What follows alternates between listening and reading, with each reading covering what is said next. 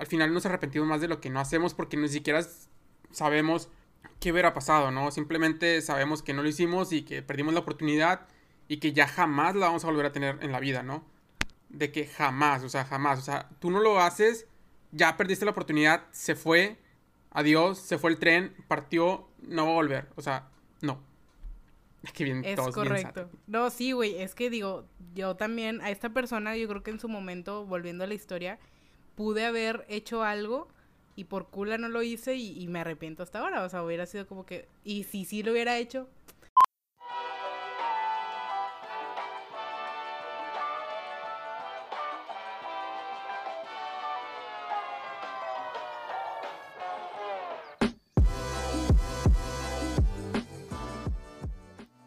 ¿Qué onda? Mi nombre es Marva Saldúa y les doy la bienvenida a otro episodio de Cine de Bolsillo. Y yo me llamo Jonathan Valderas y como un domingo más les traemos una nueva película para analizar. Le recordamos que este podcast está diseñado para hablar de cine de manera entretenida y fácil, sin tecnicismos, porque creemos que el cine debe ser para todos. Les hacemos una alerta de spoiler y les recomendamos que vean la película antes de escuchar este podcast. Cine de Bolsillo, el podcast que lleva el cine a tus oídos. ¿Qué onda? ¿Cómo están? Bienvenidos a Cine de Bolsillo, un domingo más después de varios domingos que no, ahora sí, este domingo sí. Una disculpa, como todos los domingos que sí grabamos, pero ya estamos de vuelta. ¿Cómo estás, Jonathan? Así es, muy bien. Y pues sí, yo creo que ya se, ya se volvió rutina como eh, pedir perdón por cada vez que, que no grabamos. Y también, algo que les quiero decir es como que lean los comentarios de YouTube, la verdad están muy buenos, se los recomiendo. o sea, chiste local, pero vayan a verlos. Vayan a ver los comentarios de YouTube. Dejen los comentarios bonitos. Ya tenemos mucho, mucho odio. Mucho, odio chileno, mucho odio colombiano. Güey, hay comentarios de todo, toda Latinoamérica de que diciéndonos pendejos, pero eh, con jerga colombiana, con jerga chilena. Yo creo que falta, no sé, un boliviano ahí, una cosa así. Pero bueno, el día de hoy vamos a estar grabando acerca de las ventajas de ser invisible. Yo creo que es una película que muchos hemos visto. Me atrevo a decir que muchos la hemos visto. Sí, la verdad yo no la había visto antes de esto, así que por los que no la hayan visto, no se sientan mal. Ah, y por cierto que si nos tardamos tanto es porque aquí el señor no quería verla, que le tuve que rogar un chingo para que la viera, porque no sé, no sé por qué, pero no la quería ver. Así que ahí eh, reclamos. Confirmo. Con Jonathan, ¿ok? Sí, es que la verdad como que me da flojerita ver películas que no están como plataformas principales. Porque yo tengo Netflix y Prime, Prime Video. Entonces es como que si no está ahí, es como que buscarla y bla, bla, bla. O sea, Mariana dice que es súper rápido, pero no sé. Yo digo que es un problema primermundista y bueno, es una pendejada, pero bueno. tengo que checar mis privilegios, güey. Exactamente. Pero bueno, ya, sin más, este, sin más ahí, eh, cháchara. ¿Quién dice eso, güey? Te escuchaste como presidente de México, México sí, no sé. somos. Bueno, sin más que agregar, vamos a empezar con el resumen de esta película. Ah, es una película que a lo mejor no tiene como que un desarrollo tan puntual, o sea, siento que es más que nada como una representación de lo que es ser un adolescente que entra a la preparatoria y no tiene amigos, no conoce a nadie y le pasan como que las típicas cosas que le pasan a un adolescente a esa edad, ¿no? Solamente que que agregando otros como eventos más puntuales de los cuales vamos a estar hablando. Pero bueno, esta historia se trata principalmente de un adolescente que se llama Charlie, que es un chico introvertido, eso es como que la lo principal de la película, ¿no? Pero se llama Las ventajas de ser invisible porque él es introvertido, no llama mucho la atención, la, la, la. Pero desde que llega a la preparatoria está como muy decidido a que no va a ser un infierno, porque, bueno, no sé, gringos, por alguna razón, siempre la escuela es una basura para ellos porque hay como que muchos no sé, estratos y cosas así, que en México no digo que no suceda, pero es un poquito menos cruel, creo. Entonces siento que aquí la escuela, a lo mejor me estoy equivocando, pero siento que aquí la escuela es como algo menos difícil de superar en términos de que te adaptas un poquito mejor, ¿no? Pero bueno, este chavo llega, no tiene amigos. Para todo esto, él perdió a su mejor amigo a causa de suicidio un año antes. Y a lo largo de la película le escribe como, como cartas para estar en contacto con él. Digo, está muerto, pero no lo vamos a juzgar. Hace eso, ¿ok? Hace eso y como que le va diciendo, mira, hoy conocí a tal persona, me está yendo bien, me está yendo mal, lo que sea, ¿no? Entonces, primeramente conoce a un chico que se llama Patrick, que está interpretado por Ezra Miller, y él es como que el típico vato que ya lleva un chingo en la escuela y que ya está por salir, pero es bien desmadroso y se lleva bien con los de primer ingreso. Se hace amigo de él Y luego se hace amigo de su hermana, su hermanastra, ¿no? Que se llama Sam, eh, interpretado por Emma Watson. Y pues como es Emma Watson, obviamente que se va a enamorar de ella, ¿no? Porque pues quién no. Entonces ahí como que se enamoran, pero ella tiene un novio, es una relación como abusiva, de la cual vamos a hablar un poquito más después. Y se hacen amigos, pero no, no, como que no va a mayores, ¿no? Aunque sí se siente como que la atraccióncita ahí, la tensióncita entre ellos.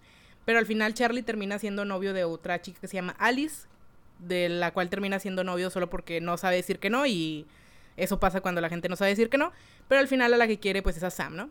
Entonces pues esta película se trata como de todas esas cosas que pasan cuando estás en la preparatoria, de que te estás conociendo, que estás conociendo a los demás, que te enamoras, que eh, todo esto, ¿no? Todo este dramita, pero también se ha impregnado pues por esas situaciones que les digo como de de las relaciones tóxicas, también el abuso sexual es un tema que se trata porque es algo que vive el personaje de Charlie, el personaje de Sam, y que también vamos a abordar como que un poquito más, ¿no? Pero bueno, esta es la película como que a grandes rasgos, les digo, no es un plot como súper puntual, sino que es como una serie de cosas que vamos viendo. A mí la verdad me gusta bastante, se me hace muy bueno.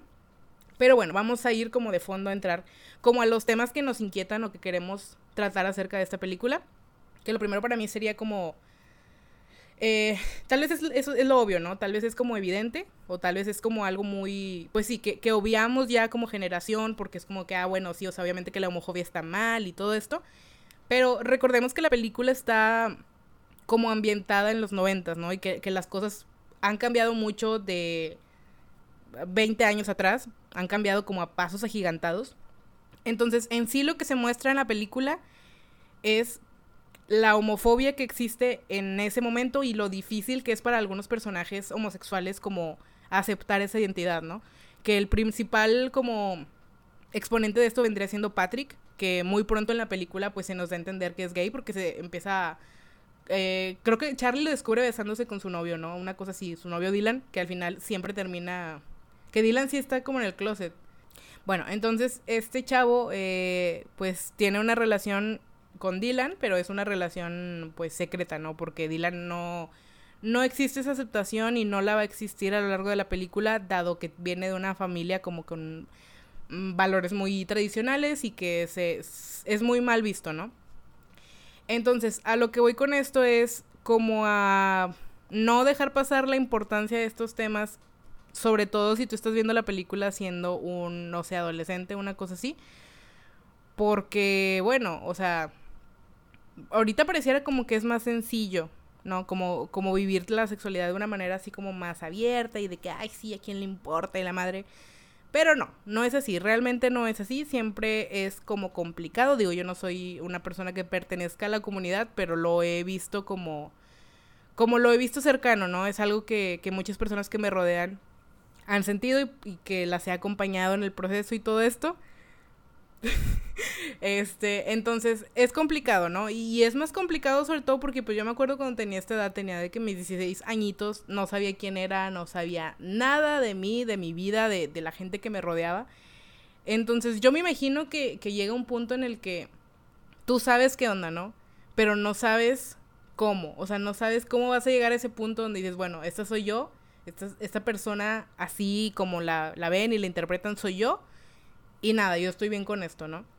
Entonces siento que es algo que se ve muy marcado en la película en cuestión de que, de que Ezra, o bueno, Patrick, representa esta facilidad o esta adaptación de, ok, yo soy así, o sea, si no te gusta, pues no es mi problema, ¿no? Mientras que Dylan es el otro, el otro polo, es el polo de, eh, no, esto no, o sea, no va a salir de aquí, no estoy preparado, no va a ser aceptado por mi familia, no es una posibilidad. ¿Sí me explico? Sí, sí, sí te explicas, Mariana. Y de hecho, o sea, yo creo que yo entré en debate con Mariana sobre este punto en específico por varias razones, ¿no? Siento que sí es un tema como que se toca y se toca como, como dice Mariana, ¿no? Como que está...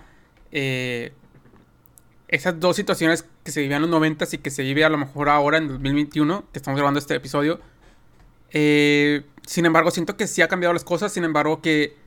que o sea, como dice Mariana, ¿no? Ahorita ya es más fácil como tener una relación homosexual y que nadie te diga nada y, vas y, haces y viajas y dices y sales y lo que sea.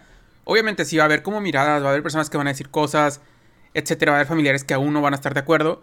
Sin embargo, es como que algo más aceptable en el término de, o sea, al menos en, la parte del mundo donde vivimos, pues no te van a matar por, eso, ¿no? O no vas a como que al fin del mundo, ¿no? Tampoco quiero generalizar, ¿no? Yo sé que hay familias más homofóbicas, hay comunidades más homofóbicas, entonces no, mi intención no es, generalizar aquí, sino es como que poner la problemática de que en este momento pues todavía era peor, ¿no? Hace 30 años aproximadamente, ¿no? O sea, todos los avances que se han hecho hace con, 30 años, ¿no? En la sociedad. Y también algo que, yo veo ahorita que, que comentes esto, Mar, es también como la parte de, de estas relaciones como, eh, como escondidas, ¿no? O estas relaciones como, o sea, como, como se dice, ¿no? O sea, como closeteras, ¿no? O sea, que al final es como que relaciones que están en el closet. Y yo creo que sí es como eh, muy triste o no sé, digo, al final, eh, después lo vamos a empezar a como a debatir un poco más o hablar un poco más después como en esto de, de que nos muestran las películas diferentes relaciones con personas, ¿no? Entonces, nuevamente todas las relaciones que nos muestran acá, pues son relaciones en las que nosotros como adolescentes o inclusive como adultos, pues nos podemos ver reflejados, ¿no? Por ejemplo, en este caso, pues tenemos a Patrick, que a lo mejor como dice Mariana, o sea, él, él estaba aceptando su sexualidad, etcétera, él sabía como que lo que le gustaba, lo que quería, bla, bla, bla, que quería tener una relación, sin embargo, estaba en una relación donde a lo mejor no era recíproco lo que sucedía, ¿no? Y al final también lo podemos ver acá de que, pues sí, una parte es como de que, de que, pues tu novio sea de closet, lo que sea, sin embargo, también entra la parte de, de que no solo es eso, sino que, o sea, afuera, como vemos esta pelea después, que ya me estoy adelantando mucho, pero sí, sí, yo creo que es importante mencionarlo aquí porque se está sacando el tema, de que aún así es como que, o sea, se pudo haber quedado callado este Brad se llamaba Brad, ¿verdad? ¿No era Dylan? El novio de Patrick. Ah, Estamos seriamente confundidos, pero bueno, el novio de Patrick. Sí, el novio de Patrick. Puse Brad en Google y apareció Brad Pitt. ah, bueno, sí. Búsqueda nada que ver, güey, pero bueno. Perdónenos, pero el novio de Patrick como que sí fue como que en, en esta escena de la pelea es como que no solamente te escondo, pero también como que te rechazo y me vale madre lo que suceda y es como que hasta te digo eh, maricón, ¿no? La verdad no sé cómo, cómo le pusieron en la traducción, pero le dice como marica o maricón o no sé qué. Y es como que, o sea, era necesario realmente decirle eso. O sea, es, como que... O sea, no sé, y, me, gustó como que lo, pusieran porque es en serio como que esta parte como de...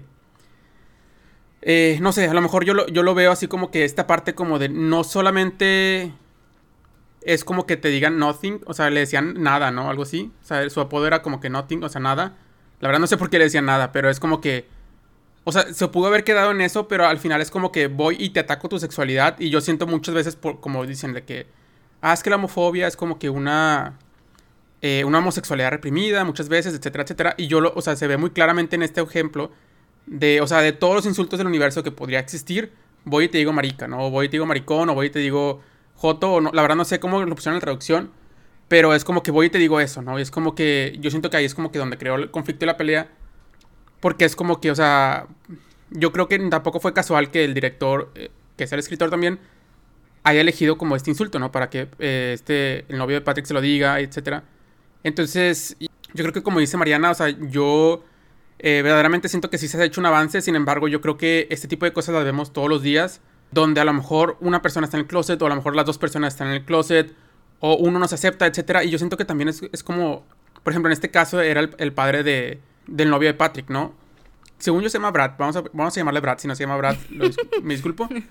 Pero es como esta parte de, de no te acepto, etcétera. Y aparte es como que, o sea, cuando, cuando narran como que lo que sucedió, cuando al, hecho de darse cuenta, o sea, fue de que lo golpeó casi hasta, hasta morirse, ¿no? Entonces, imagínate vivir con esto, o sea, imagínate vivir con el miedo de que tu papá, al momento que se entere de quién eres, eh, o sea, te golpee a muerte. Es como que, o sea, eh, el miedo de, poder ser golpeado por una persona que se supone que está ahí como para protegerte, o para amarte, para respetarte, etcétera.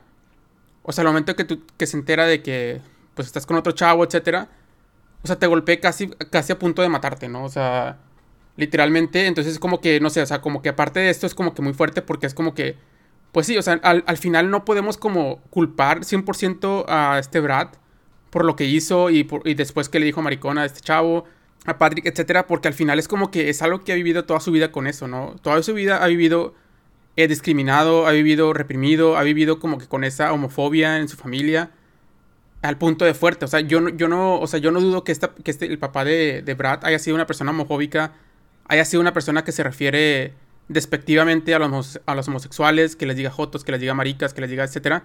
Porque yo tampoco creo casual que el insulto que haya dicho este, este, este Brad lo haya sacado de la nada, ¿no? Yo siento que es como, como cuando dices una mala palabra y que tu hijo está repitiéndola, ¿no? De que, ah, mierda, mierda. O sea, es como que yo siento que también acá se ve, porque pues ya se retrataba de que era una persona como, como homofóbica, ¿no? Entonces yo creo que sí es como importante esta parte de, de que no podemos culpabilizar a la persona que está haciendo esto, porque al final es como que también hay detrás una sociedad que está diciendo que eso está mal, una sociedad que te dice, si tú sales del closet, güey, te voy a golpear, güey, hasta, hasta dejarte, o sea, convaleciente ahí, ¿no? Es como que, o sea, también como que tomar en cuenta que yo creo que también es un, un problema sistemático, un problema social, ¿no? Como dice Mariana, o sea, yo creo que sí, sí se han hecho muchos avances en este momento y que yo siento que es muy diferente ahora como es antes, sin embargo, yo creo que aún hay, aún hay mucha tarea como por hacer porque pues aún hay ciertas familias, ciertas personas, etcétera, que pues todavía lo ven de que, ah, es que eso es antinatural, es que esto va contra la religión, es que esto no sé qué, es que esto, bla, bla, bla.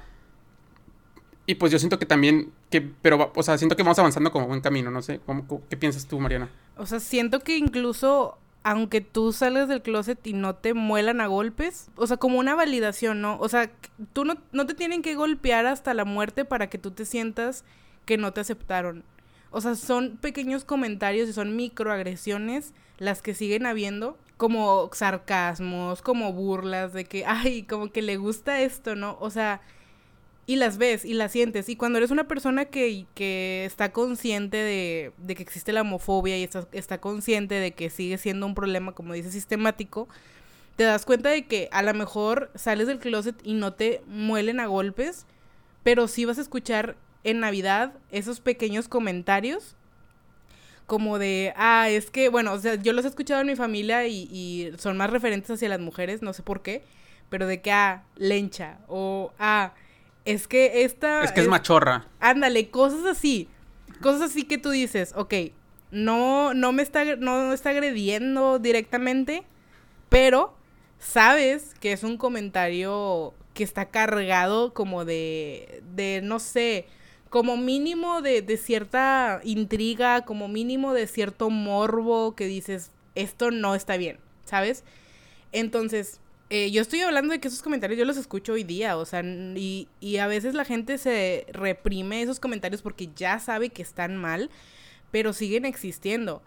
Entonces, a mí se me hace muy importante como que lo sigamos hablando y yo he escuchado muchos comentarios de personas heterosexuales de es que el orgullo ya no debería existir porque no es algo de lo que tengas que sentir orgulloso. Y es como que, a ver, espérate. No es que te tengas que sentir orgulloso de lo que te gusta, es que es una lucha que tú no ves. Es una lucha que invisibilizas, pero que existe. Que simplemente el como, el por ser tú y porque te gustan ciertas cosas, vas a sufrir, aunque sea comentarios de discriminación, aunque sea burlas, aunque sean pequeñas, pero las va a ver. Y las va a ver de parte de personas que son tu familia, que se dicen ser tus amigos, que son cercanas, la gente te va a ver diferente. O sea, eso va a pasar. Y es algo que no podemos como que simplemente obviar de que, ay, no, es que ya es 2021, ya nadie es homofóbico y ya pinche madre, dejen de hablar de la comunidad. No, güey. O sea, no se puede, no funciona así porque es algo que nos sigue afectando porque siguen habiendo personas con esas actitudes, ¿no? Entonces, a mí se me hace importante que en cada oportunidad que las personas tengamos de referenciar estos temas, lo hagamos.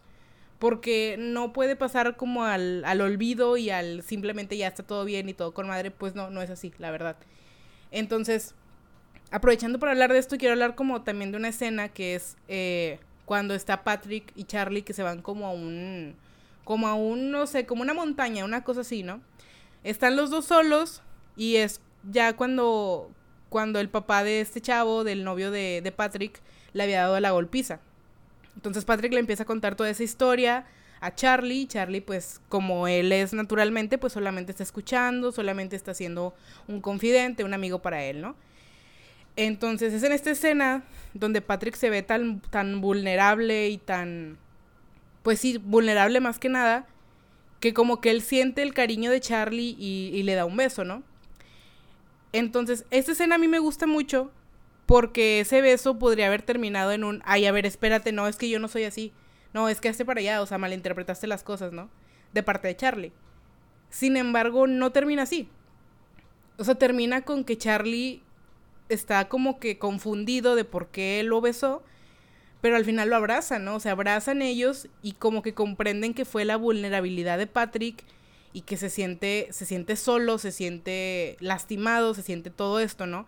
Entonces, a lo que voy yo con esto es que las personas que pasan por este tipo de cosas y todos como personas en general necesitamos a alguien que esté ahí, que entienda o que al menos no juzgue. Y eso es muy importante para el desarrollo de las personas, sobre todo a esa edad, que esté alguien que no te va a juzgar, que te va a escuchar y te va a aceptar por cómo eres y listo, ¿no? Eso salva vidas. O sea, a mí se me hace muy importante eso, tenerlo en cuenta, que a lo mejor tú no tienes que estar de acuerdo con todo lo que hacen tus amigos o no tienes que, no sé, ser como ellos, no tienes que ser igual, pero el aceptar a la otra persona, el abrazarla en su vulnerabilidad y decirle, no pasa nada, eso le puede cambiar la vida a una persona. Entonces a mí me fascina esa escena precisamente por este motivo.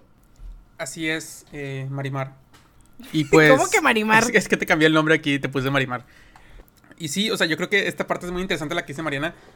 Porque Charlie pudo haber reaccionado de mil y un maneras, o sea, disponibles. No sé, le hubiera dado un, puñetazo, le hubiera dado un golpe seco, ¿no? Un golpe seco. De que en el cuello, golpe seco. No, no es cierto. Pero, o sea, le hubiera. Pudo haber reaccionado de, de mil maneras, o de que hazte para allá, o qué estás haciendo, o esto y el otro. O sea, con esa masculinidad frágil, ¿no? O sea, a lo mejor me estoy echando aquí como al cuello a...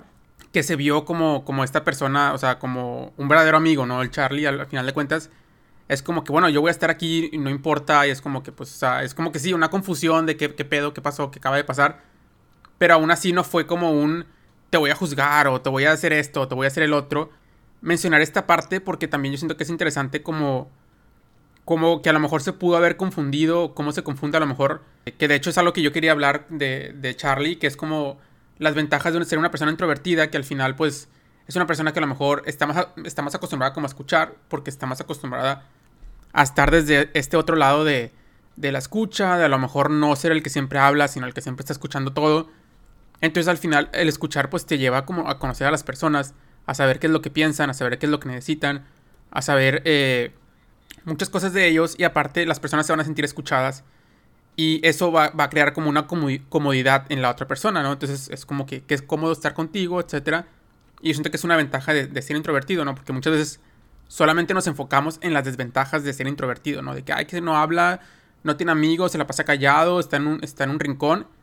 Es como que, pues, ah, también hay ventajas de, ser eh, introvertido, ¿no? Y, y aquí se muestra cómo, o sea, al menos yo creo que la relación de Patrick con Charlie es una relación como muy profunda, o sea, no solamente es como que eh, de superficial, ¿no? Una amistad como superficial, sino es como que va más allá de eso. Y siento que, que también con, con, esta otra chava, ¿no?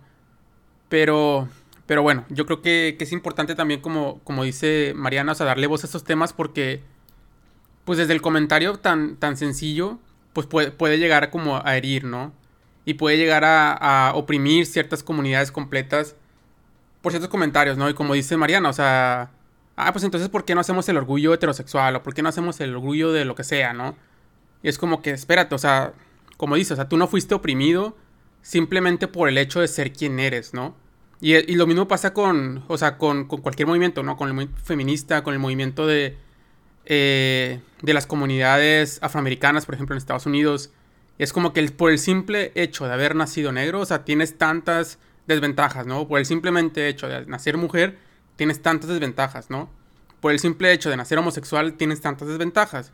Entonces, es por eso que, es importante con el movimiento feminista, etcétera, el movimiento, eh, el orgullo gay, etcétera, porque es como el simple hecho de, de existir, ya tienes unas desventajas, unas etcétera. Y la gente dice, es que ¿por qué les das ventajas? Es porque los tratan así, es que porque es como que, güey, o sea, solamente te estás fijando en lo en el 2021, como dice Mariana, pero no en la lucha que hay detrás, ¿no? O, o, en la discriminación que aún existe, ¿no? O sea, pues yo creo que para, para una persona heterosexual yo creo que es muy, muy difícil como poder como comprenderlo, o muy difícil como poder como captarlo, porque para ellos es normal, ¿no? O sea, es como que dentro del privilegio de ser eh, una persona heterosexual, pues es como que hay muchas cosas que no se ven, ¿no?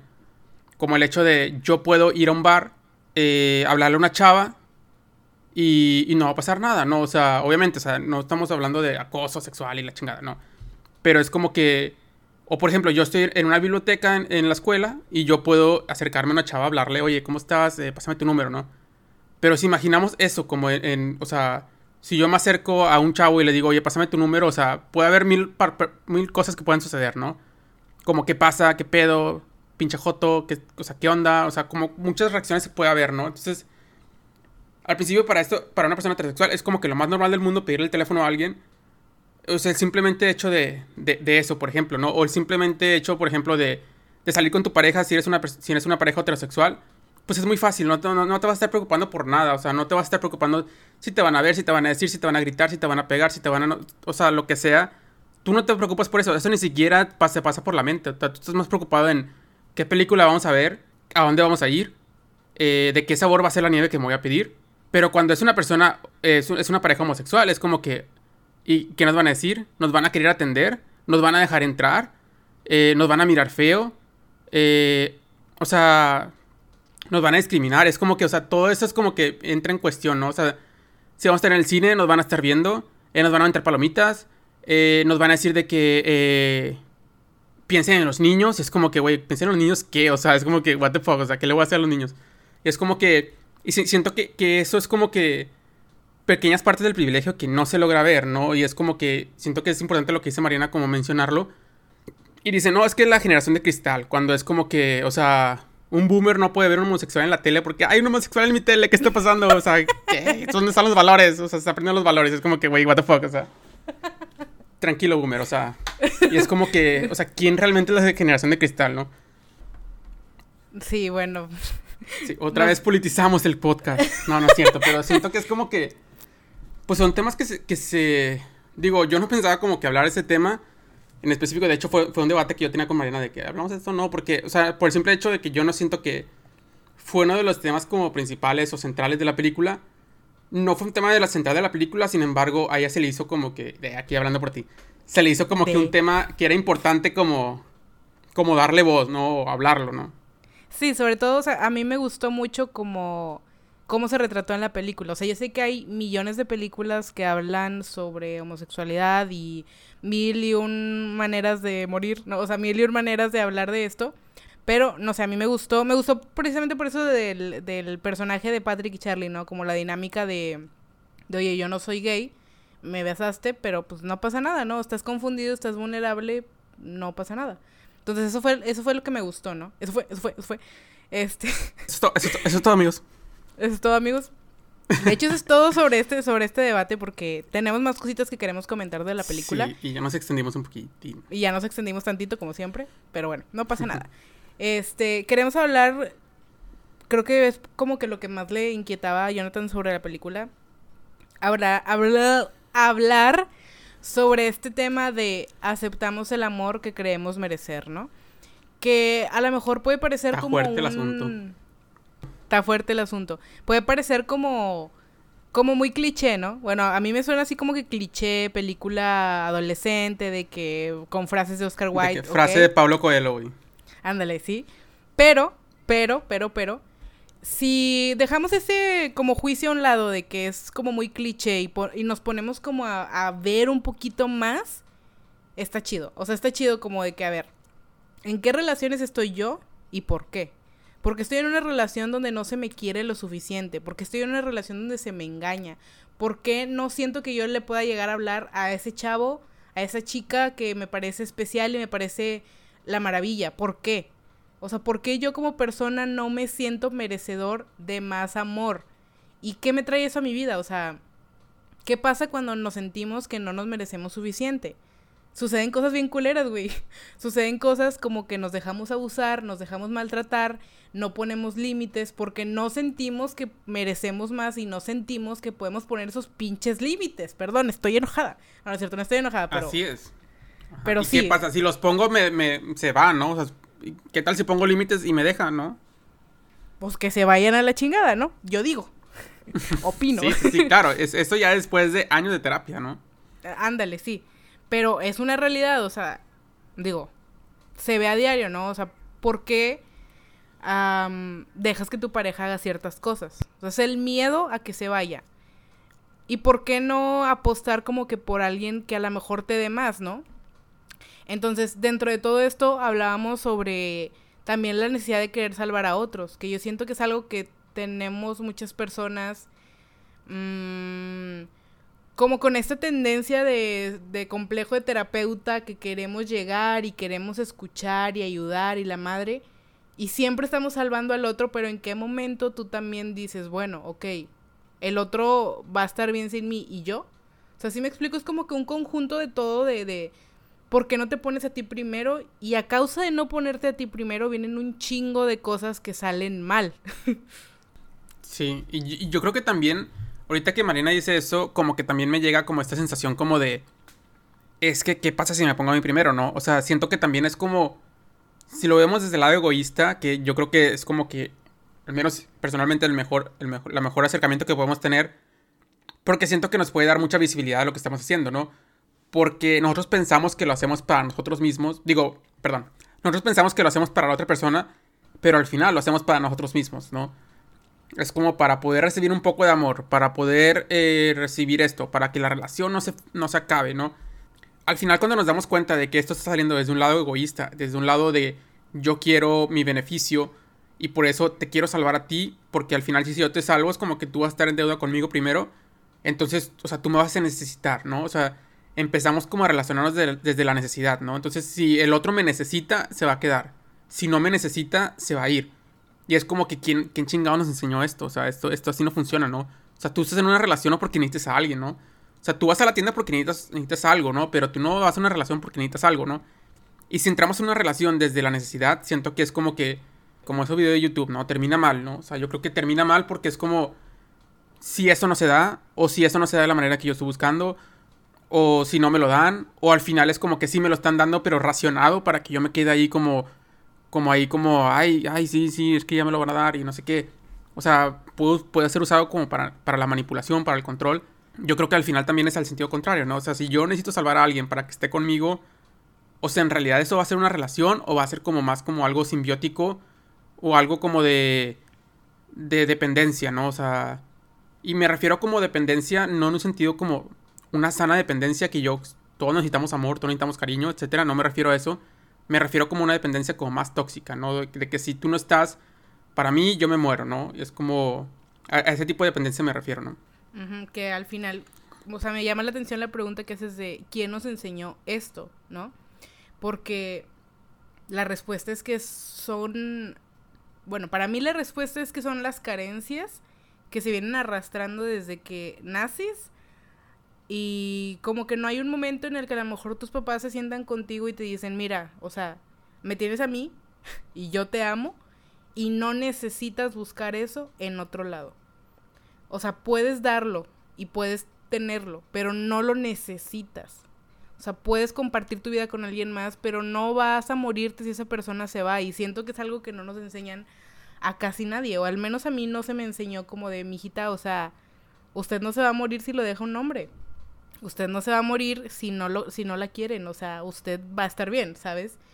Entonces, me llama mucho la atención también el recordar que hay una historia como de abuso sexual de, en, en los protagonistas de esta, de esta película, porque siento que también es algo que sucede, eh, tal vez no abuso sexual tal cual, pero existe el abuso, de manera que uno como persona queda pues dañado, ¿no? Queda lastimado, queda con heridas que busca sanar cuando ya es adulto. Entonces, en este, en este caso siento que se ve muy claro cómo, cómo Sam está buscando como alguien que la quiera y la sane de eso que, que pasó. Y por otro lado, Charlie está como culpable todo el tiempo, pensando que fue su culpa lo que le sucedió, pensando que nunca es suficiente para los demás, que siempre se siente responsable del dolor de los otros y de lo que le sucede a los otros. O sea, esto es lo que, lo que pasa, ¿no? A lo mejor en la película está exagerado hacia un abuso sexual, pero esto pasa en las personas a diario, de cómo nos vinculamos con los demás por complejos de culpa, por complejos de inferioridad, por complejos de soledad, que al final nos traen a relaciones pues bien culeras, ¿no? O sea, que no salen bien o que simplemente no es lo que tú quieres y no te mueves de ahí por todo esto con lo que creciste en la cabeza que está bien cabrón sacártelo. Así es. Y, yo creo que con esto, con esta frase de aceptamos el amor que queremos merecer, yo siento que es una frase muy profunda porque al final nos dice muchas cosas o nos explica muchas cosas de lo que pasó en la película, ¿no? Y, y, que ustedes, o sea, todos vimos la película, ¿no? Pero me refiero como que estas cosas que pasaron en la película son cosas que podemos como extrapolar o cosas que podemos como eh, ver en nuestro día a día, en nuestra vida, en nuestras relaciones o en las relaciones de alguien más, ¿no? Porque, por ejemplo, o sea, yo creo que la mayoría de las relaciones que vimos en esta película, por ejemplo, vimos a Patrick con este Brad, ¿no? Donde pues Brad era, pues como se dice en el, bajo mundo, bueno, en el bajo mundo, que ya en juicio. Eh, era un closetero, ¿no? O sea, al final es como que, pues, o sea, hay closet, o sea, lo que sea. Eh, entonces, por ejemplo, Patrick pues nunca iba a poder como ir al parque, ir al cine, eh, decirle a sus papás, eh, casarse, etcétera. O sea, hacer muchas cosas a lo mejor que él a lo mejor quería hacer, pero que a lo mejor decía, no, pues es que, pues es que quién más me va a querer, ¿no? ¿Quién más me va a aceptar? O quién más, no sé qué. O, o, yo lo amo mucho, entonces pues yo me tengo que quedar aquí, ¿no? Entonces, pues sí, aguanto, pechugo, aunque no es la relación que me guste, aunque no es la relación que yo quisiera estar, aunque no estoy de la manera en la que me gusta estar, eh, porque a lo mejor yo estoy más abierto con mi sexualidad, etcétera. Eh, entonces, pues, pues me quedo acá, ¿no? O sea, me quedo acá como aguantando, como bueno, está bien. Y que al final, o sea, siento que Patrick tiene un diálogo en el que dice, pues al menos ya que terminó con este chavo, a lo mejor ya va, así, ya va a llegar ahora sí el amor de mi vida, o, va a llegar un mejor amor, o, o, etcétera, ¿no? Yo siento que, que después como que se lo quiso plantear como a Charlie, y fue como que, ah, espérate, yo no soy. Pero, pero al final es como que sí es cierto, o sea, al final es como que pues ya cuando yo me doy cuenta que puedo aspirar a algo mejor o algo más o algo que yo me merezco, ¿no? Pero yo siento que muchas veces está como asignado a qué me merezco yo y al final, ¿quién decide qué te mereces tú? Solamente tú mismo, ¿no? Entonces es como, a ver, yo me merezco una relación donde tengo que estar escondido, donde tengo que estar aguantando, donde tengo que estar así, pues a lo mejor si tú dices que sí, pues a lo mejor eso es lo que vas a ir a encontrar y a lo que vas a aspirar, ¿no? O, como Charlie, o sea, yo ni siquiera aspiro a hablarle a mi crush porque, o sea, ni siquiera me va a hacer caso, ni siquiera me va a voltear a ver o sea, no soy nadie, entonces como que ni siquiera para qué me lanzo, ¿no? Entonces me quedo acá, ¿no? ¿Por qué? Porque yo no me lanzo, ¿no? Y al final es como que Sam con su novio también era una relación igual, o sea, él, él no se, e, ella pues no se veía con nadie más porque era como que pues esto es lo que, lo que hay, aguanto el abuso, aguanto todo esto, que me engaña, etcétera. Al final yo siento que también como, como cuando entró con esta relación con, con la novia de esta chava, que al final no supo cómo detenerlo, cómo de que eh, que no avanzara tanto, ¿no? Al final él, explica como de que, o sea, ni siquiera sé cómo pasó, pero fuimos novios, ¿no? Y al final es como que a lo mejor en su, conform en su conformismo de, pues a lo mejor eso es todo lo que puedo aspirar, ¿no? O sea, yo le puedo gustar a esta persona, a lo mejor no le puedo gustar a mi crush, pero es lo que puedo aspirar, ¿no? Y siento que es como muy importante también el hecho como de, de, del amor propio que nos tenemos, de la autoestima, etcétera. Porque al final eso va a definir mucho de las relaciones en las que estamos, ¿no? Al final dicen que que nuestra pareja es un reflejo del amor que nos tenemos a nosotros mismos, ¿no? Entonces yo creo que acá se veía eh, muy marcado, ¿no? O sea, pues este Charlie con esta chava de, de pues que ni siquiera la, hacía en el mundo, o sea, es como que fue como de rebote cayó ahí. Este Sam con esta persona que, que abusaba de ella y que la trataba mal, etcétera. Este, este Patrick con esta persona que ni siquiera, pues, que era como un amor a escondidas, ¿no? Al final de cuentas, que tampoco digo que esté mal, pero era como de, pues, tú ya viviste un proceso, tú ya estás en un lugar diferente, etcétera, y es como que pues, te mereces a alguien que, te ame a pesar de todo, ¿no? Eh, no que te lleve marica a tu espalda, ¿no? O a escondidas, ¿no? Cuando, pues él también era una persona homosexual, ¿no? Yo creo que también es esta parte como, como de, de ver como que al final era un reflejo del amor que se tenían a ellos mismos, ¿no? Ya después como que va evolucionando conforme va avanzando la película y yo creo que por eso yo marqué esta frase como una de las más importantes, porque al final siento que es como una de las lecciones que nos da esta película, ¿no? Que al final, o sea, el hecho de... O sea, nosotros tenemos el poder de elegir a las relaciones que queremos tener, ¿no? Y, y esa elección va a ir en base a lo que yo creo merecer, a mi autoestima, a mi amor propio, ¿no? Entonces, muchas veces, sea, no podemos como que todo el tiempo estar como en el lado de la víctima, ¿no? También lo decía la terapeuta acá, o sea, era como pues no podemos elegir de dónde venimos, ¿no? O sea, refiriéndose al abuso sexual que tuvo este, este Charlie, Pero sí podemos definir, o sea, sí podemos como que elegir a dónde voy, ¿no? ¿Qué es lo que quiero? A ver, ¿cómo voy a superar esto? O sea, ¿cómo me voy a amar a mí mismo? ¿Cómo voy a trabajar con mi amor propio, ¿no? O sea, ¿qué, qué, elecciones voy a hacer en la vida, ¿no? y no quedarme con, con eso que sucedió, o no quedarme en esa relación tóxica, o no quedarme como con ese trauma a lo mejor sin trabajar, sin hablar, etcétera, eh, e ir como moldeando lo que yo quiero, ¿no? Pues por ejemplo, a mí me llama mucho la atención también la escena esta que, que es como la más icónica, por así decirlo, de la película. Que de hecho yo ya la había visto, creo que en Tumblr, una cosa así. Sí, Tumblr sigue existiendo y me sigo metiendo a Tumblr, una disculpa.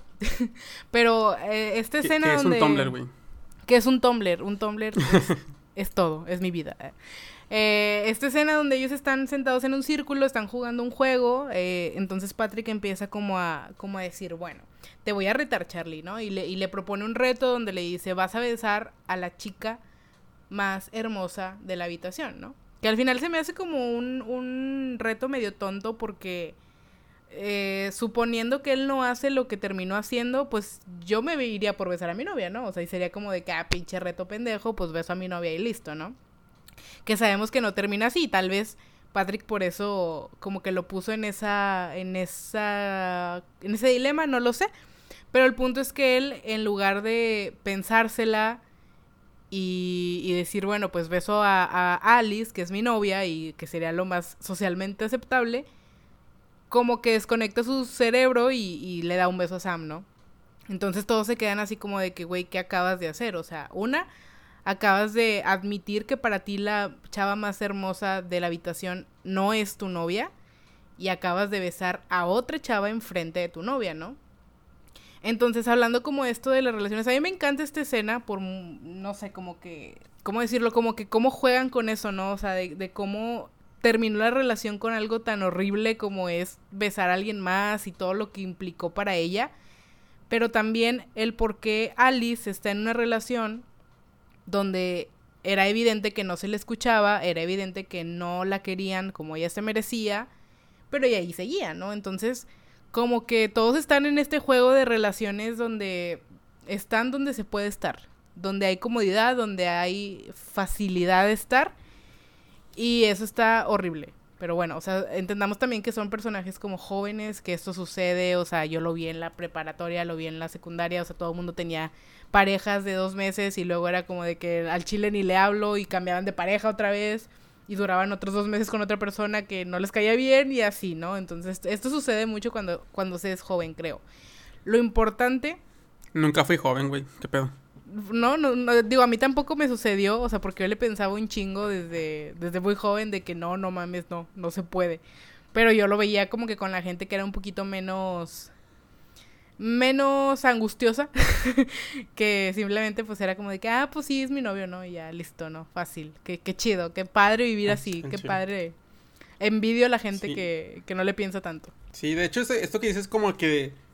Bueno, también entra como que otro tema como de, de los novios como... Eh, los, novios empaquetados, ¿no? O los novios express, güey, o los novios así como de que... Mm, es que no sé cómo decirlo. ¿Cómo se dice? Ah, desechables, güey. Así como que desechable, ¿no? Es como que pues que al final se veía, o sea, grandes luces se veía como que ni siquiera le interesaba, ni siquiera la escuchaba, dejaba el teléfono ahí descolgado para que se hablara. Y yo siento que al final ese chavo también sabía, ¿no? O sea, eh, perdón, la chava también sabía como que, pues tampoco era como que tanto interés, ¿no? Pero al final fue como, como tú dices, o sea, al final es como que, bueno, esto es lo que me merezco, pues aguanto, etcétera. Y algo que también como que quisiera hablar es como un diálogo que me gusta mucho de este eh, Patrick, que yo siento que Patrick es uno de los personajes favoritos que tengo, porque siento que mete muchas temáticas y que gran parte de la carga emocional o la carga como, eh, pues sí, de la película va, va, va cargado en Patrick, ¿no? Por ejemplo, cuando él dice que es que ¿por qué no podemos salvar a nadie? O sea, es como que no me lo logro eh, entender, ¿no? Es como que él se preguntaba de que es que ¿por qué no podemos salvar a nadie? Y este güey, o sea, le dice, eh, no sé, y es, este, o sea, este Patrick dice, ah, bueno, pues, o sea, no te preocupes, olvídalo. Y fue, fue cuando empieza como a hablar un poco y le da el beso, ¿no? Pero antes de eso yo quisiera como que, como que le, entráramos como a este debate de salvar a la gente. Yo creo que también es como que otro diálogo que también no se me hace menor, porque siento que también como empieza a reflejar cómo era su relación de Patrick con este Brad, ¿no? Al final Patrick a lo mejor sí era una relación que lo amara y todo, Sin embargo, yo creo que desde este, desde este, desde este diálogo nos podemos dar cuenta que en realidad Patrick quería salvar a, a Brad, ¿no? O sea, es como que eh, yo te quiero salvar, yo quiero hacer todo por ti, o sea, es como que este caballero con la espada y es como me va a rescatar de, del dragón, del castillo, etcétera, y es como que pues, a lo mejor el dragón era su padre, etcétera, eh, en un lenguaje como metafórico, ¿no? Pero al final es como que, pues, o sea, es que, mm, como dice la película, o sea, es que no sé, o sea, es que como que yo siento que al final nadie necesita ser rescatado. O sea, es como que, y menos si no piden ayuda, ¿no? Y al final es como que se vio aquí súper metafóricamente, o sea, Patrick le dice, ¿sabes qué? Detente, para, o sea, lo estás matando. Y es como que, o sea, es que nadie te pide ayuda, ¿no? Nadie te pide ser rescatado. Y yo siento que muchas veces en las relaciones nos pasa eso de que, como dice Mariana, o sea, que este complejo de Salvador o este complejo de, de yo te voy a salvar, pues a veces nos atan relaciones, pues muy desbalanceadas por, este, por esa necesidad como de salvar, cuando a lo mejor ni siquiera nadie te pidió que lo rescataras, ¿no? Y al final es como que, como vuelvo otra vez a lo mismo de, siento que es un, un, tanto egoísta porque es como que tú pones tu, necesidad o tu decisión por encima de la otra persona, ¿no? O sea, si la otra persona no quiere ser rescatada, no quiere ser salvada, pues ni modo, ¿no? O sea, es como que pues él tendrá que vivir su proceso, él tendrá que vivir su vida y tarde o temprano o a lo mejor nunca va a querer cambiar, ¿no? Y es como que, pues, pues bueno, o sea, tú si vas, si vas a quedarte ahí, va a ser, o sea, para apoyarlo en lo que él quiera y, se acabó, ¿no? Pero si vas a estar en la relación incómodo porque lo quieres salvar, o sea, yo siento que, que sí será como importante de que te, te replantees realmente de cuál es tu necesidad de, de, salvación de esta persona, ¿no? A lo mejor no se veía con otra persona, a lo mejor no se veía capaz de conseguir a alguien más, etcétera, y hasta que se quebró eso, o sea, fue cuando dijo, ah, pues a lo mejor afuera está como mi verdadero amor, ¿no?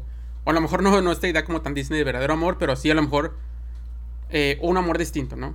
Alguien más adecuado, pues. Sí, a lo mejor, sí, y a lo mejor alguien más compatible, ¿no? A lo mejor adecuado, pues no sé, porque suena como, a ver, ¿cuál es la pieza de mi licuadora, ¿no? Pero yo creo que alguien más a lo mejor compatible, ¿no? O sea, de que, pues a lo mejor tengas compatibilidades iguales, ¿no? A lo mejor este Brad, pues termina saliendo con otra persona que también es closetera y los dos están bien felices, cada quien tiene una relación por aparte y en la noche se ven juntos, ¿no? A lo mejor eso es lo que les funciona, ¿no? Pero a lo mejor, es, o sea, Ezra, eh, perdón, este Patrick, pues a lo mejor eso no es lo que estaba buscando, ¿no? O sea, él era una persona más abierta, etcétera, y como más, más preparado para una relación como más, como, como abierta, ¿no? Más pública, y pues que a lo mejor esta, esta, esto no, no era como compatible, porque al final también le hacía daño a él, ¿no? O sea, se veía como él terminaba dañado porque era como que los bullies, que son amigos suyos, que de su novio, que supone que debe estar ahí como para protegerlo, para cuidarlo, o para simplemente es como que no hacerle daño, pues, o sea, se veía inmiscuido en ese tipo de situaciones. ¿Por qué? Porque pues, al final era, era una persona de closet y pues no, no podían saber de su relación, no podía él defenderlo, porque luego si lo defendía, eh, ¿por qué defiendes a este marica? O, no sé, o sea, es como que al final estaba dañándolo a él directamente, ¿no? es como que pues esto no es algo que, que le funcionaba a este a este Patrick, ¿no? Y siento que a ninguno le funcionaba, ¿no? Oye, me acabo de dar cuenta de que, de que la chava no se llama Alice, güey. No, sí.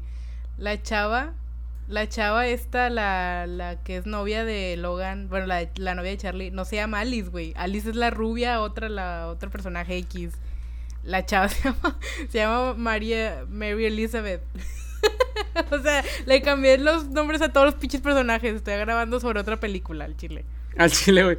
Y pues sí, de repente entra pinche Bill Gates, güey, y mata a Steve Jobs, güey, y pues no sabemos qué sucede, güey. Sí, y ahí entra Mark Zuckerberg a salvar el mundo. Nos metimos en el SD que se metió este güey. Una disculpa, pero le cambié los personajes. Le cambié los nombres a todos los personajes porque es que hace mucho que vi la película, o sea, la vi hace mucho. La he visto varias veces, para el podcast la volví a ver, pero por una cosa u otra no grabábamos y ya se me borró el cassette bien cabrón, ¿ok? Pero, pero... Borró cassette, como diría Maluma. Pues sí, digo, no hay pedo. O sea, yo creo que todos entienden como que la novia de no sé quién, la novia de no sé quién. O sea, yo creo que entienden como que a quién nos referimos, ¿no? Sí, si, no, pues, entienden, pues, una disculpa. Disculpas de bolsillo. Pero bueno, qué bueno, qué bueno. Disculpa de bolsillo, qué bueno que, que lo hiciste. Y.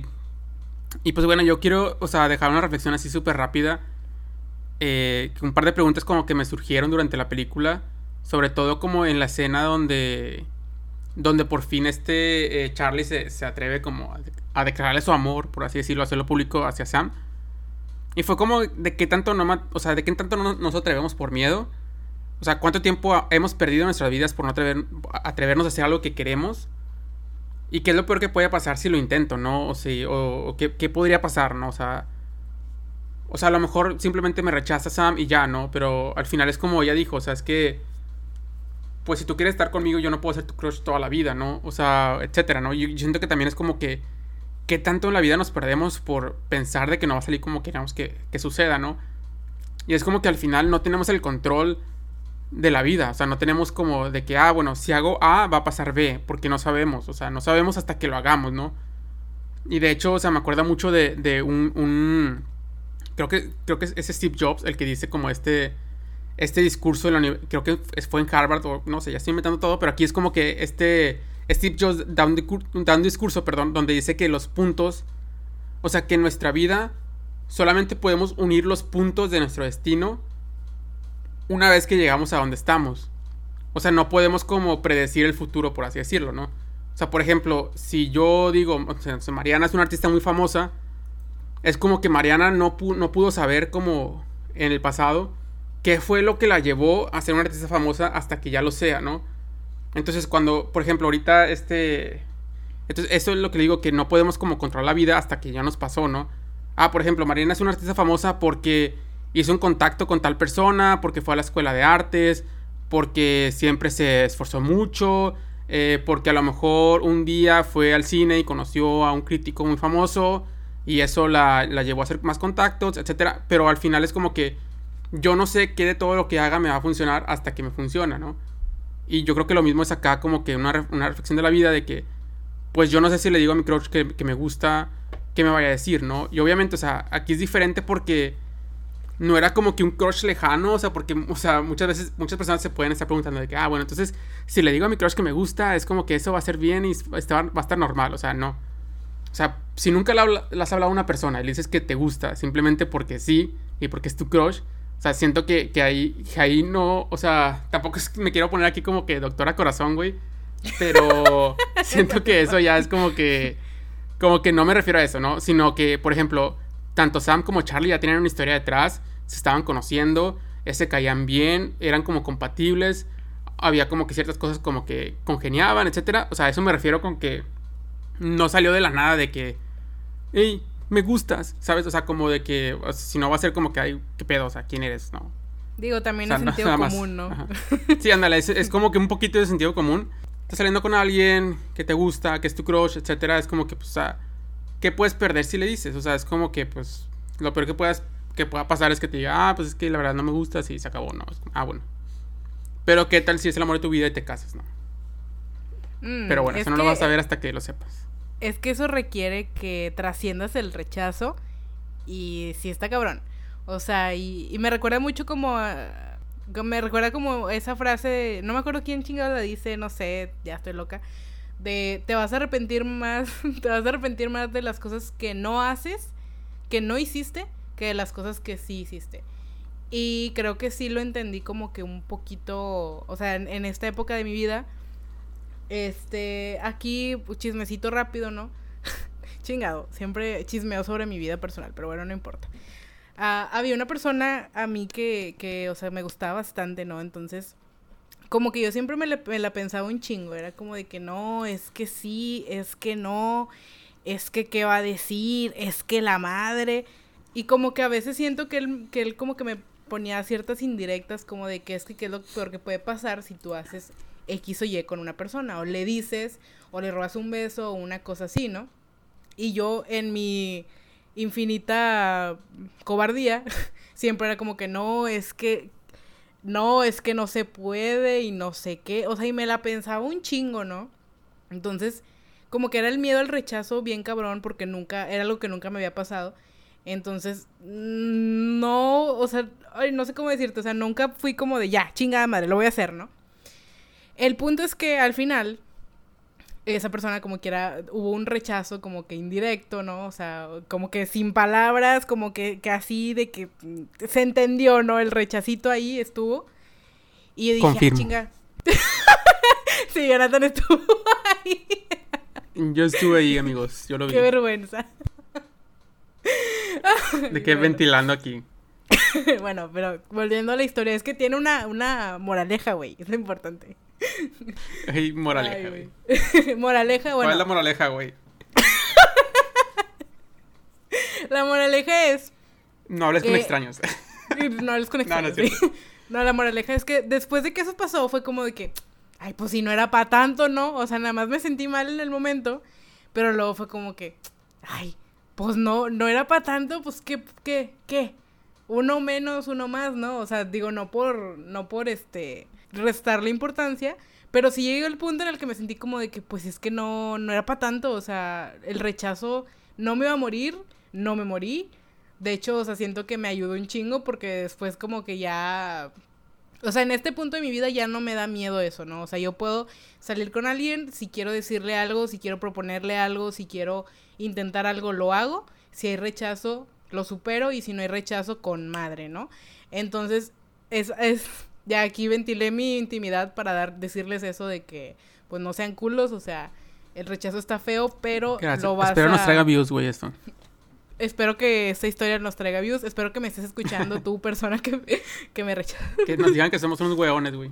Que nos digan que somos hueones o que cojamos oficio. Lo que quieran, díganos, ahí estamos. Este, pero sí, es, es como la moraleja, no pasa nada, no pasa nada, chill, tú dale, tú arriesgate, tú si no ganas, pues, pues qué, te vas a comer unos tacos con cerveza y listo, ¿no? La vida sigue. Sí, al final yo creo que también es como importante esta parte como que dice Mariana, el rechazo.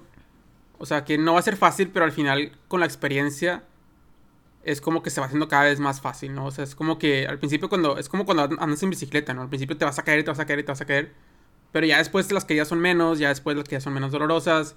Y ya después, o sea, casi ya ni te caes, ¿no? Casi ya es como que, ah, mira, ya estoy bien. Pero hasta que lo haces y lo practicas, ¿no? O sea, si no lo hacemos y no lo practicamos, es como que pues no... Todo me va a dar miedo, ¿no? Eh, también un libro que quiero recomendar ahorita que, que, dijo Mariana esto, es el de la rueda de la vida, ¿no? Y yo siento que eh, es de Elizabeth Kubler-Ross y ella es una persona que trabaja como que es, tanatóloga, ¿no? Entonces trabaja con las personas que están cerca de la muerte o enfermedades terminales, ¿no? Y con los familiares, etc. Entonces ella como que reunió toda esa información y al final eh, una... Pueden leer el libro, ¿no? Pero al final algo que, que, ella descubrió fue que las personas en su lecho de muerte, etcétera, o cuando están a punto de morir, que lo de que más se arrepienten es de eso, o sea, como dijo Mariana, es de lo que no hicieron, de lo que no se atrevieron a hacer, más de lo que hicieron, ¿no? O sea, porque al final lo que hice, al menos ya me queda a mí de que, ah, bueno, pues como Mariana, de que, ah, pues le dije a mi crush, eh, me rechazó, pero pues está bien, ¿no? O sea, es como que eso ni siquiera yo creo que lo que dice Mariana, esa historia ni siquiera yo creo que va a figurar en su lecho de muerte. O sea, va a ser como que uno más, o sea, va a ser como que, ay, güey, o sea, sí, este güey, no, o sea, yo creo que ni se va a acordar. Pero lo que sí más te acuerdas es como que, ay, ¿qué hubiera pasado si yo le hubiera dicho a mi crush? ¿Qué hubiera pasado si no sé qué? Al final nos arrepentimos más de lo que no hacemos porque ni siquiera sabemos qué hubiera pasado, ¿no? Simplemente sabemos que no lo hicimos y que perdimos la oportunidad y que ya jamás la vamos a volver a tener en la vida, ¿no? De que jamás, o sea, jamás, o sea, tú no lo haces, ya perdiste la oportunidad, se fue, adiós, se fue el tren, partió, no va a volver, o sea, no. Es que bien, es correcto. no, sí, güey, es que digo, yo también a esta persona, yo creo que en su momento, volviendo a la historia, pude haber hecho algo y por cula no lo hice y, me arrepiento hasta ahora. O sea, hubiera sido como que, y si sí lo hubiera hecho, capaz en, en, aquel momento a lo mejor hubiera sido diferente la historia y estaría contando otra historia, a lo mejor una más chida, otra historia, no sé. Pero sí, sí sucede, ¿no? Entonces, Cine de Bolsillo los eh, invita a que tengan esa cita. Le digan a su crush que lo ama. Díganle a su crush lo que sienten, roben ese beso, lo que sea, nada más no acosen, el acoso está mal. Pero no, no dentro, dentro de lo prudente. Sí, no es no. Dentro de lo prudente, va, háganle, o sea, vayan, vivan, Hagan no la luchita. madres. ¿Qué? Hagan la luchita. Hagan la luchita. Entonces nos quedamos con esta reflexión y ya por último, pues nada, esta, esta frase como de I feel infinite, que es como también algo que se ve mucho en la, en la película, ¿no? O sea, el me siento infinito, esa sensación que yo lo, lo relaciono mucho con sentirse joven. O sea, yo lo he sentido como en esos momentos donde me acuerdo que estoy joven y que tengo mis amigos y que tengo mi vida. Y, y, es esta sensación de cuando él se para en la camioneta y va pasando por los túneles, viendo las luces a toda velocidad.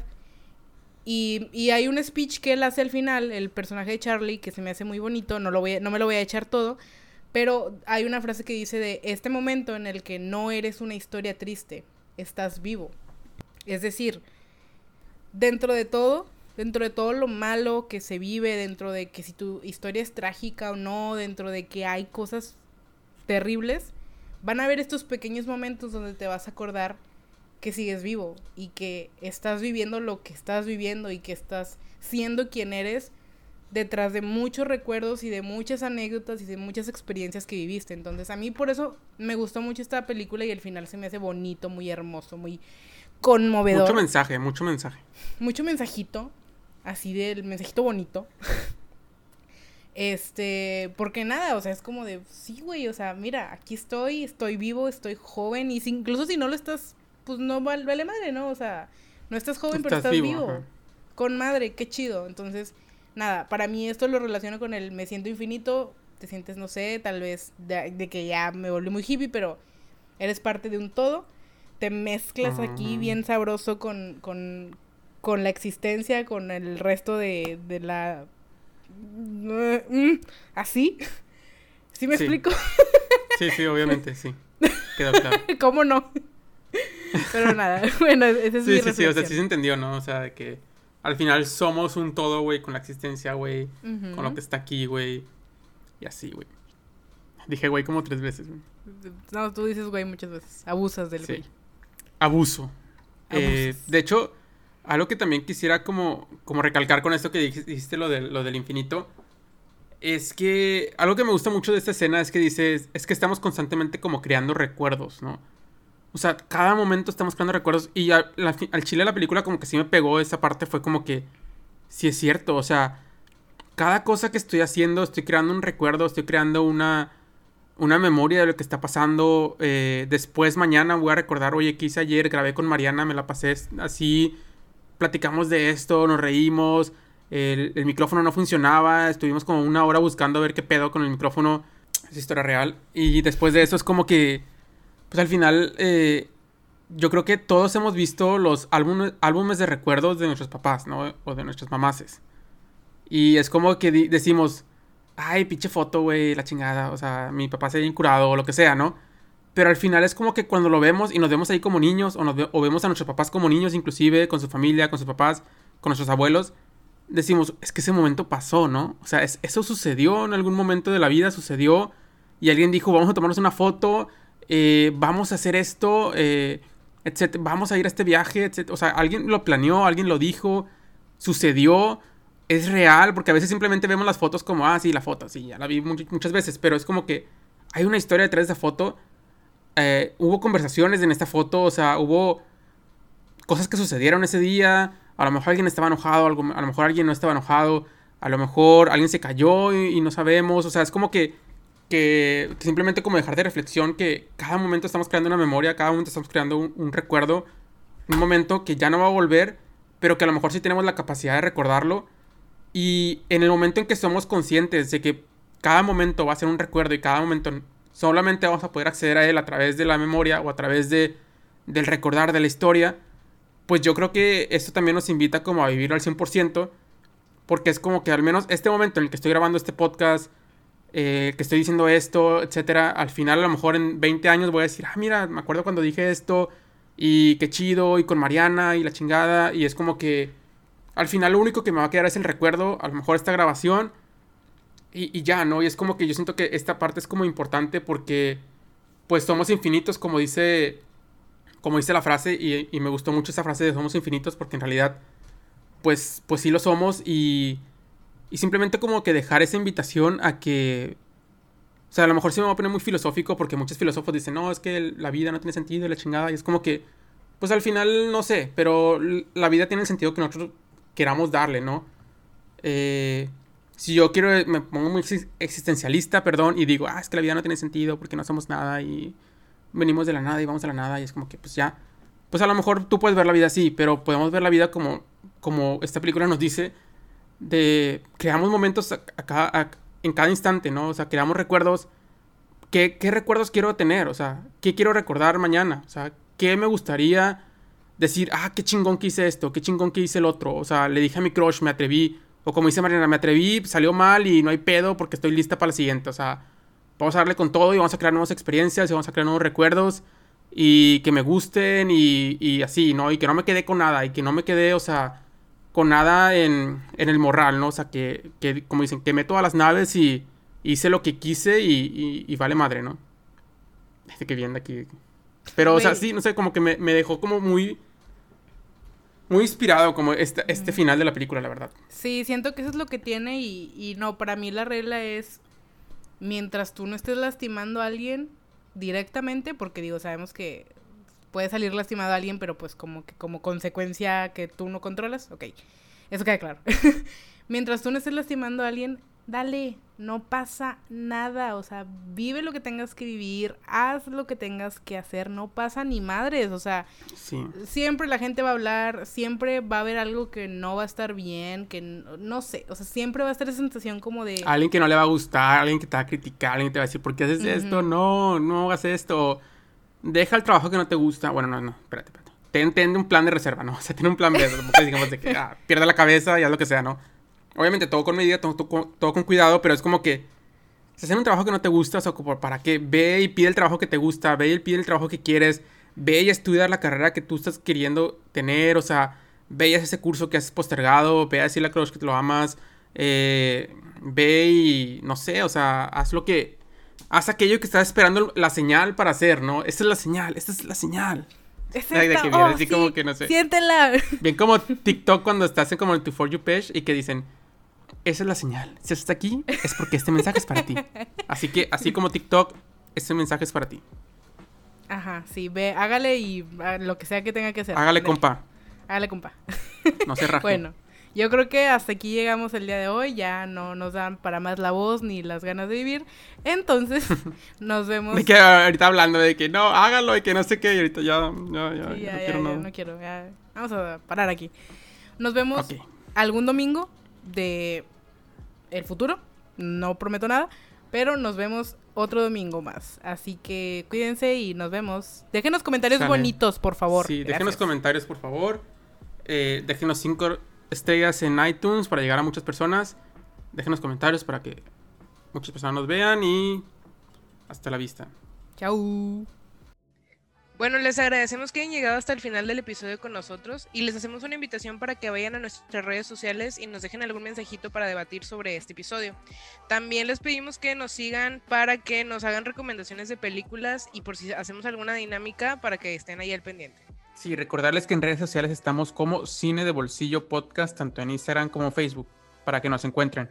Y también en todas las plataformas de podcast, tanto en el canal de YouTube, en nuestra versión de video, estamos como Cine de Bolsillo.